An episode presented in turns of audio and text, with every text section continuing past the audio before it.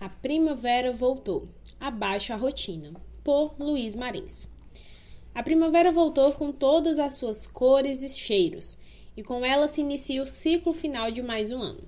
Aproveite esse tempo de renascimento da natureza, onde tudo explode numa exuberância ímpar, para acabar com a rotina na sua vida. Já dizia Tristão de Ataíde que o maior pecado contra o ser humano é a rotina. O ser humano não foi criado para a rotina.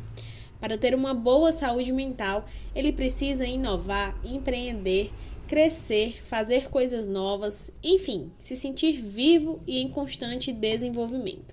É claro que haverá dias em que a rotina exigirá de nós muita disciplina e força para continuar a lutar, mas o que não podemos permitir é que a nossa vida seja transformada numa rotina. Muitas pessoas não só fizeram de seu trabalho uma rotina, mas também de seu casamento, de seu lazer, que pode parecer tudo menos um lazer reparador das energias, e mesmo de suas amizades, uma maçante rotina. Sem nem perceberem, muitas pessoas deixaram de inovar, de pensar diferente, de fazer diferente. Muitas vezes essas pessoas culpam a falta de dinheiro, a falta de tempo, a falta de oportunidades. A verdade, porém, é que muito de uma vida menos rotineira não depende de fatores externos, e sim internos. Temos que trabalhar nossa inteligência e vontade de buscar motivação nas pequenas coisas, nos pequenos gestos, nas pequenas tarefas. Conheço pessoas que cozinham há 50 anos todos os dias e não se sentem numa rotina. Elas procuram todos os dias criar alguma coisa diferente, testar um novo ingrediente, aprovar numa nova receita. Depois, há toda a louça para lavar, enxugar e guardar, mas elas veem isso como parte de uma grande tarefa que executam com o sentimento de missão e propósito, e não como uma carga pesada e rotineira no sentido negativo.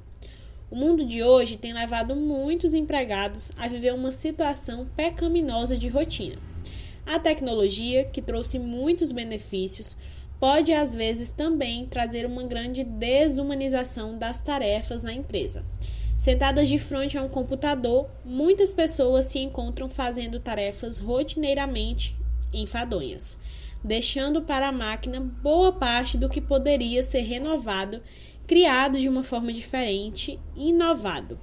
É preciso que todos nós nos apercebamos de que o mais importante de tudo é que o homem se sinta realizado e feliz em seu trabalho.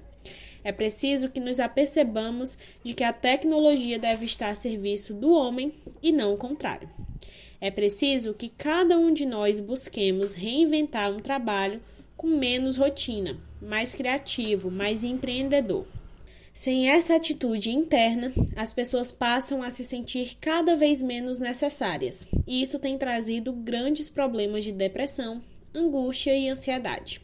E não podemos ter colaboradores deprimidos e insatisfeitos no trabalho. Todos perderemos. Aproveite a volta da primavera para acabar com a rotina em sua vida. Pense nisso. Sucesso!